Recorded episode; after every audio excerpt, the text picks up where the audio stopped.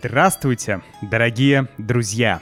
Приветствую вас на очередном выпуске понятного подкаста на русском языке.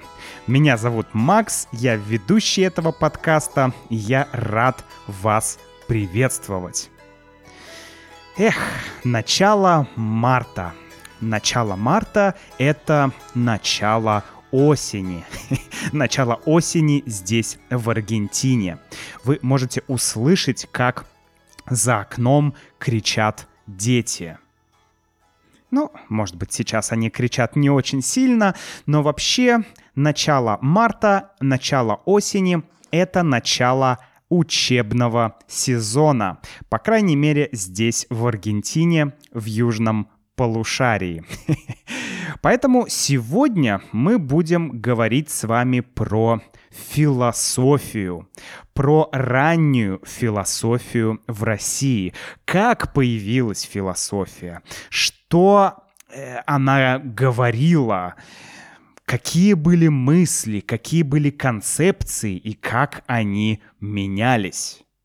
Давайте начинать скорее! Друзья, если вам нравится этот подкаст, если вы чувствуете, что он вам помогает, то, пожалуйста, оцените этот подкаст в вашем любимом подкастовом приложении или на подкастовой платформе, на Spotify, на Apple Podcasts, Google Podcasts. Вы можете написать э, какой-то отзыв, я его обязательно прочитаю. Ну и, конечно, если вы хотите получать больше, больше, больше от этого подкаста, то присоединяйтесь к membership программе. У вас будут и транскрипции, и дополнительное аудио, и лексика, куча всего, друзья.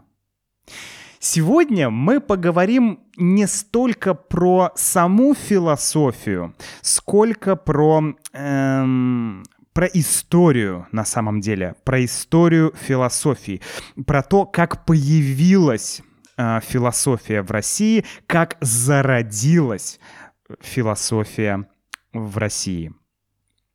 Давайте начнем с определения. Что такое философия. Что это вообще такое? Давайте возьмем определение из большой советской энциклопедии. Большая советская энциклопедия — это такая гигантская энциклопедия из, не знаю, миллиона томов, которая раньше была э, и, и сейчас есть у многих дома в России. Потому что, ну, это на самом деле была достаточно крутая энциклопедия, там было огромное количество информации, но, конечно, информация была немножко идеологизирована, но давайте прочитаем, что же в советское время думали о философии. Итак, Философия. От греческого философия. Буквально любовь к мудрости. От филео – люблю и София — мудрость. Это форма общественного сознания. Учение об общих принципах бытия и познания, об отношении человека и мира, наука о всеобщих законах развития природы, общества и мышления. Философия направлена на выработку то есть на создание обобщенной системы взглядов на мир и на место человека в этой системе взглядов. Вот так говорит большая советская энциклопедия э, про философию. Дальше там идет э, про марксизм и ленинизм, но это уже не наша сегодняшняя тема. Итак, любовь к мудрости. Когда появилась эта любовь к мудрости в России? Когда появилась философия в России? Считается, что она появилась примерно в XI веке нашей эры. XI век. Да? Сейчас 21 век, то есть 10 веков назад, примерно тысячу лет назад. Как выглядела Россия тысячу лет назад? Как выглядела Россия в XI веке? Ну, во-первых, никакой России тогда не было. И слова «Россия» еще не было в XI веке. Обычно Считается, что в IX веке нашей эры у восточных славян, это будущие русские, украинцы и белорусы, и угро-финских племен появляется государственность восточные славяне и финно-угорские племена. У них появляется государственность, то есть некая государственная система, э, во главе которой находится князь. Князь, да, там великий князь, князь. И это государство стало называться Русью. Русь. Историки используют разные названия, но самое популярное — это Древняя Русь или Древнерусское государство. Древняя Русь, древнерусское государство. Появилось оно в IX веке, и э, есть несколько этапов основных, э, как бы, э, основных этапов, основных периодов государственного развития вообще России. Давайте на них посмотрим, и вам станет понятней, что такое Древняя Русь, что такое империя и так далее. Итак, пять этапов государственного развития России. Первый этап — древнерусское государство. В IX веке появляется государственность и возникает государство. Считается, что до этого просто были разные племена, э, разные небольшие княжества, но не было государства, не было вот этой единой системы. Э, затем с XVI века по XVIII век это московское государство – затем идет Российская империя. Это уже Петр I и 18 век. Российская империя. Потом 20 век Советское государство, СССР. И 21 век Российская Федерация. Примерно так. Мы сегодня будем говорить про древнерусское государство и московское государство. Да? Это все называется средневековье. Это все средневековье на Руси. Да. Конечно, у Европы и у э, России разные периоды средневековья, и само понятие средневековья немножко различается. Да. В Европе средневековье закончилось гораздо раньше. Но здесь как бы нельзя сравнивать да, эти слова. В любом случае, с 9 века по 18 век это все средневековье, это все как бы древняя Русь. Да, назовем это так. И вот про философию Древней Руси мы сегодня и поговорим.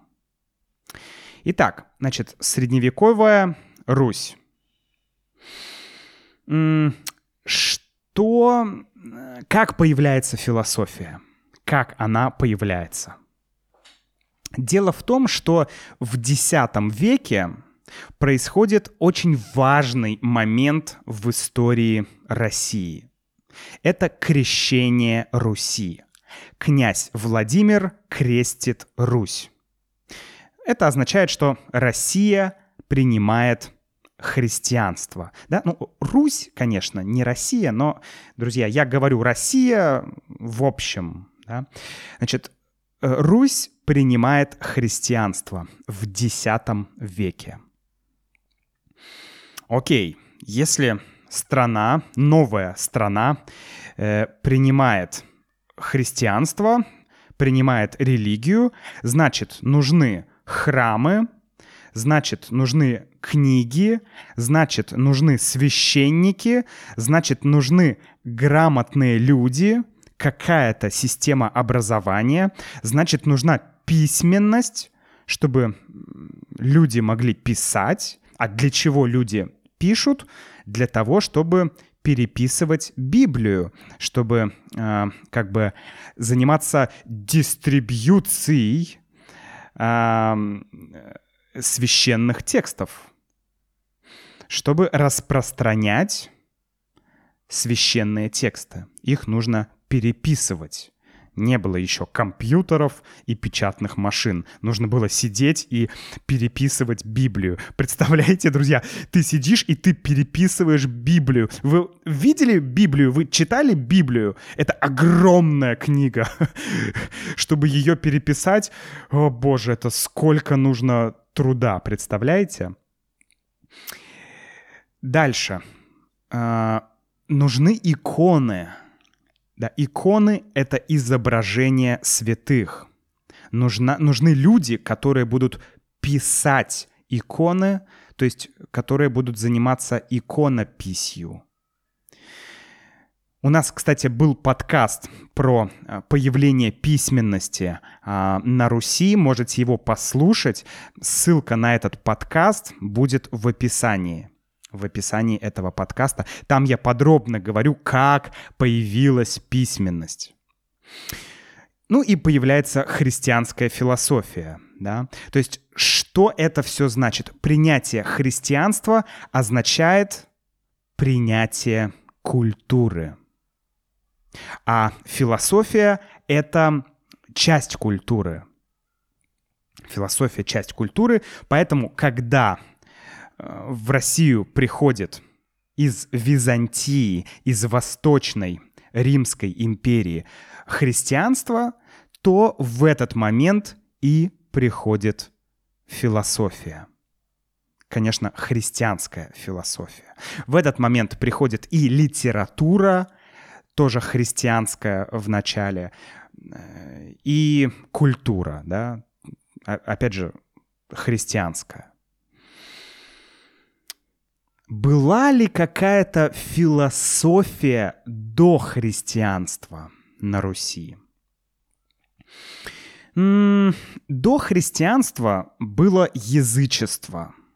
Язычество — это вера в духов, вера в разных богов. К сожалению, в тот момент еще не было письменности. Поэтому мы мало, очень мало знаем о мифологии, о язычестве э, славян. Но вы можете примерно представить, как это выглядело, если вы представите э, скандинавских богов, викингов, да, вот ну, что-то похожее было на Руси.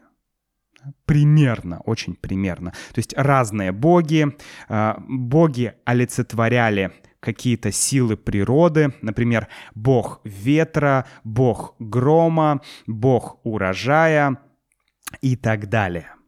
Это тема для отдельного подкаста.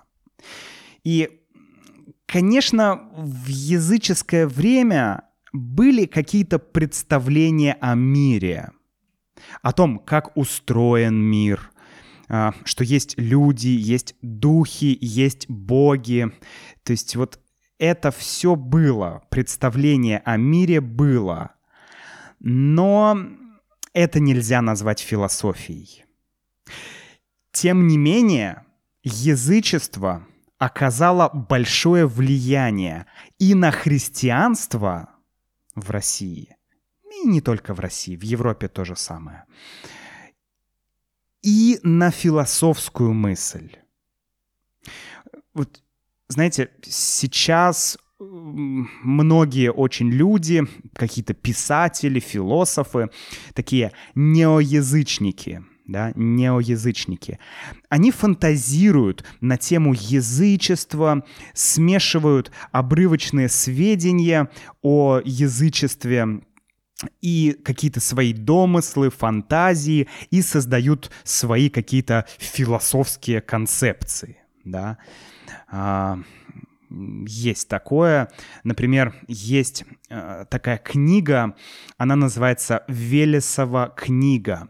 И многие неоязычники считают, что э, это книга, которая говорит о дохристианской Руси, и там целые концепции, философии, но ученые говорят, что эта книга — это фейк, это подделка, а, есть множество разных подтверждений, но многие люди все равно верят, что эта книга реальная, и вот такие неоязыческие, э, такие националистические идеи про древних русов, вот, вот, вот это, это все, э, оно все есть. Оно все есть, оно все присутствует в России. То есть язычество до сих пор живет в нас. Ну, окей. Э, давайте поговорим о том, о чем была древнерусская философия. То есть мы уже понимаем, что это было средневековое время, а христианство потихоньку начинает распространяться по всему государству. Э, язычество все еще, конечно, присутствует, оказывает влияние, но с, из Византийской империи приходят э, священники, книги, идеи, концепции. Например, из античности через Византию на Русь пришло учение о первоэлементах. Да, такая базовая штука. Еще Аристотель об этом э, писал. О, первоэлем... о первоэлементах, о стихиях. То есть э, различные природные явления и э, человек связывались с борьбой, э, с как бы с взаимодействием и с переходом разных элементов из одного в другой. Ну, что я имею в виду? Вода, огонь, воздух, земля. Это вот стихии, да, или элементы. Главные, первоэлементы, из которых все существует. Это античная э, мысль абсолютно, но она приходит на Русь. То есть какие-то античные мысли, концепции, философии, философии, наверное, не очень тут э, уместно говорить, какие-то концепции приходят на Русь. Что еще? О чем еще была древнерусская философия? Что еще в ней было? Философия была не только мировоззрением, то есть не только тем, как ты видишь мир, но философия выполняла функцию нравственного ориентира. Что лучше делать, а чего лучше не делать? Как жить, как жить не надо и так далее. Все это подчинялось христианским канонам, то есть учению Иисуса Христа. Ну, пример. Давайте приведу пример. В XI веке князь Владимир Мономах, это не тот Владимир, который крестил Русь, это другой Владимир. Так вот, Владимир Мономах написал «Поучение Владимира Мономаха». Поучение. Это этический кодекс поведения, где Владимир учит как правильно жить своих детей и вообще всех, кто читает это послание. Угу. То есть философия имеет вполне практическую такую цель. Это нравственное воспитание человека в, в парадигме христианской традиции. Что еще? Ну, например, многие события, исторические события в древних текстах, они объясняются как борьба добра и зла, как борьба Бога и дьявола. Например, в летописях, в древних текстах часто говорилось, что э, вот, вторая сторона конфликта, да, наши враги, они дьяволы, а наша сторона, мы, Русь, мы действуем на благо, мы исполняем волю Божью. То есть вот эта идея, что а, мы за все хорошее, а наши враги это абсолютное зло, она объяснялась через борьбу дьявола и Бога, добра и зла. Да, и, конечно, Русь всегда была Богом в этом случае. Кстати, знаете, может быть, с тех самых пор у нас в сознании, э, у, у россиян, закрепился этот стереотип «мы русские, с нами Бог». Очень часто это сегодня можно услышать, что как бы мы русские, мы Россия, поэтому мы уже правы по определению, да, по умолчанию, по дефолту. Как будто уже с нами уже есть правда, с нами уже есть Бог. Хм. Ну, сейчас мы еще поговорим об этом чуть-чуть попозже. Есть одна очень интересная и очень характерная черта русской философии вообще, если мы возьмем на протяжении всего времени, эм, которое философия с нами, то мы можем заметить одну интересную характерную черту русской философии. Дело в том, что русская философия почти всегда находит свое воплощение, то есть реализацию, в русской культуре. Что это значит?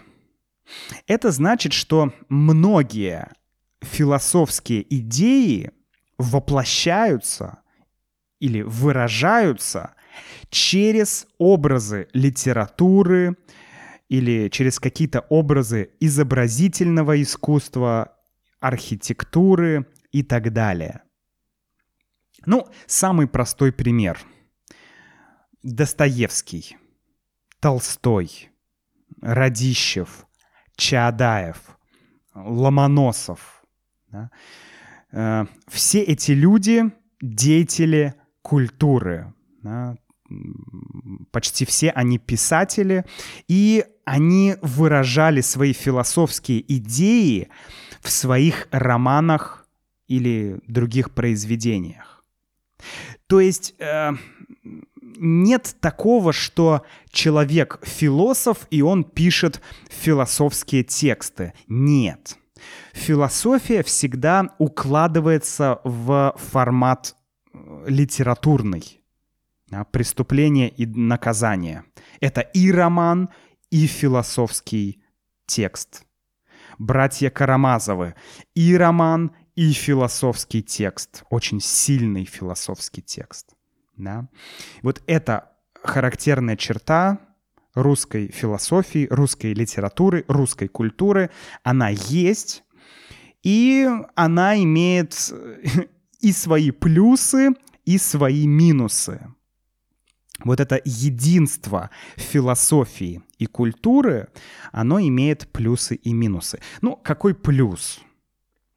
Плюс в том, что русская культура наполнена философией. Если ты читаешь а, какие-то произведения Толстого или Достоевского, ты читаешь не просто роман, а ты читаешь и философский труд. И это классно. Каждый, ну почти каждое литературное произведение наполнено философией. Но с другой стороны, это единство а, культуры и философии, оно сдерживало развитие философии как самостоятельного такого профессионального вида деятельности. То есть сама по себе философия, как философия, она не так развивалась. Поэтому знаете, сложно бывает, если ты хочешь почитать какого-то русского философа, то сложно найти такого философа, потому что обычно эти философы, они э, там писатели или политики, ну как Ленин, например, или как Плеханов, или э, другие, да, деятели. То есть вот э, просто чтобы это был философ, такого очень мало.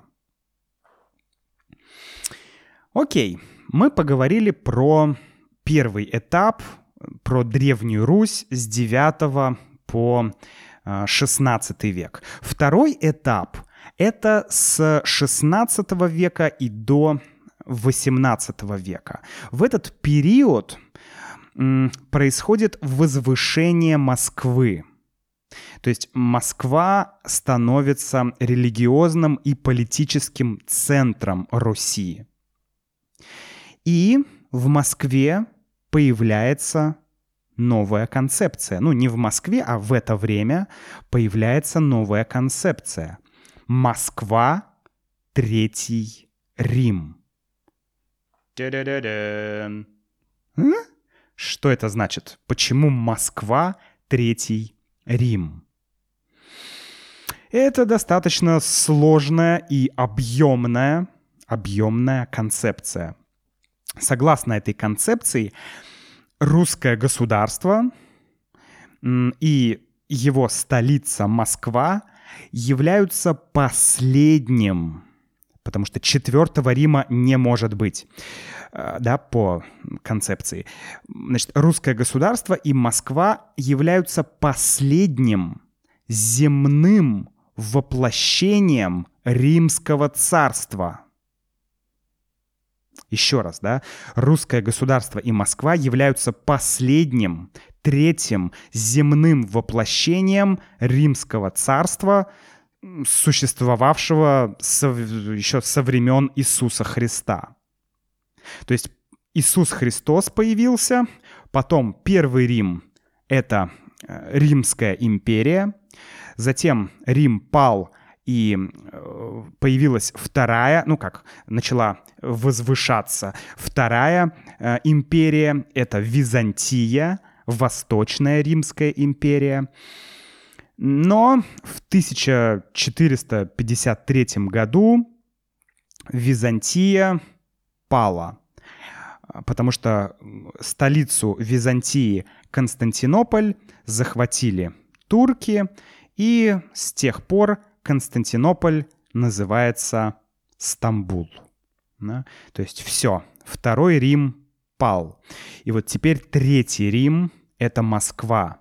Потому что Москва, она наследница Византии. Москва — наследница Константинополя. Именно из, из Константинополя, из Византии э, в IX, в X веке начинают и именно из, Констан... из, Кон... из Константинополя начинают приходить священники, да, вот епископы, э, книги, философия. То есть есть преемственность у Москвы. Москва наследует как бы э, вс... вот эту э религию, э, православную религию от Византии. Я думаю, что теперь мы можем лучше понять, почему российские политики часто апеллируют к традиционным ценностям. Да, традиционные ценности, почему часто российские политики говорят о моральном упадке Европы и часто говорят, что именно Россия хранит те ранние европейские ценности, настоящие европейские ценности, которые Европа утратила. Да? То есть это все то, что сейчас говорится, оно все восходит еще к той концепции Третьего Рима, той концепции, что а, Россия является наследницей Византии. Да? И эта концепция будет влиять и на будущие философские мысли, о которых мы будем говорить в следующих подкастах. Например, будет такое философско-идейное противостояние двух групп реформаторов России. Славянофилы и западники. Одни славянофилы они хотели, чтобы Россия шла по русскому пути, западники хотели, чтобы Россия шла по западному пути, да. И вот эти славянофилы, они очень многое будут брать как раз из вот этой концепции э, Москва, Третий Рим, которая появилась в XVI веке. Да? Ну, тем не менее, уже с 17 века в России происходит постепенное отделение философии от религии. Да? Философия становится более самостоятельной, нерелигиозной. И постепенно вот этот средневековый тип русской философии меняется на новоевропейский тип – в XVIII веке приходит Петр I, создает Российскую империю. Петр I сам себя нарекает императором, да, появляется империя, и философия уже начинает свой собственный путь без влияния церкви, без влияния религии. Но об этом мы уже поговорим в следующих подкастах. Давайте подытожим вкратце все, о чем мы сегодня говорили. Итак, первый средневековый этап развития философии в России начинается в XI веке, заканчивается в XVII веке. Средневековая философия была основана на учении Иисуса Христа – хотя имела некоторые языческие черты. Культура и философия на Руси появились в одно время, и философия практически не существовала никогда без культуры. То есть сама по себе философия ну, существовала, но уже позже. Культура и философия на Русь пришли от Византии – и здесь уже потихоньку э, русская культура и философия начинают приобретать свои собственные черты, свои особенности. В XVI веке Москва становится центром Руси и появляется концепция «Москва Третий Рим», которая будет влиять на многие философские течения в будущем. Ну и в 17 веке начинается отделение философии от религии, а в 18 веке период средневековой церковной философии заканчивается и начинается новый такой этап э, новоевропейский, новоевропейской философии.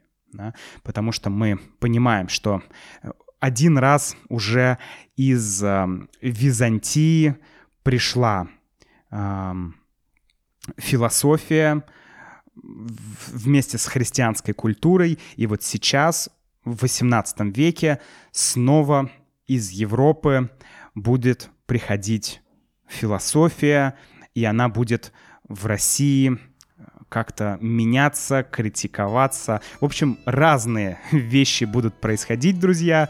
Обязательно об этом поговорим в новых выпусках подкаста. Что ж, присоединяйтесь к мембершип программе, ставьте этому подкасту лайк, да, пишите отзывы и до встречи в следующем подкасте. Всего хорошего.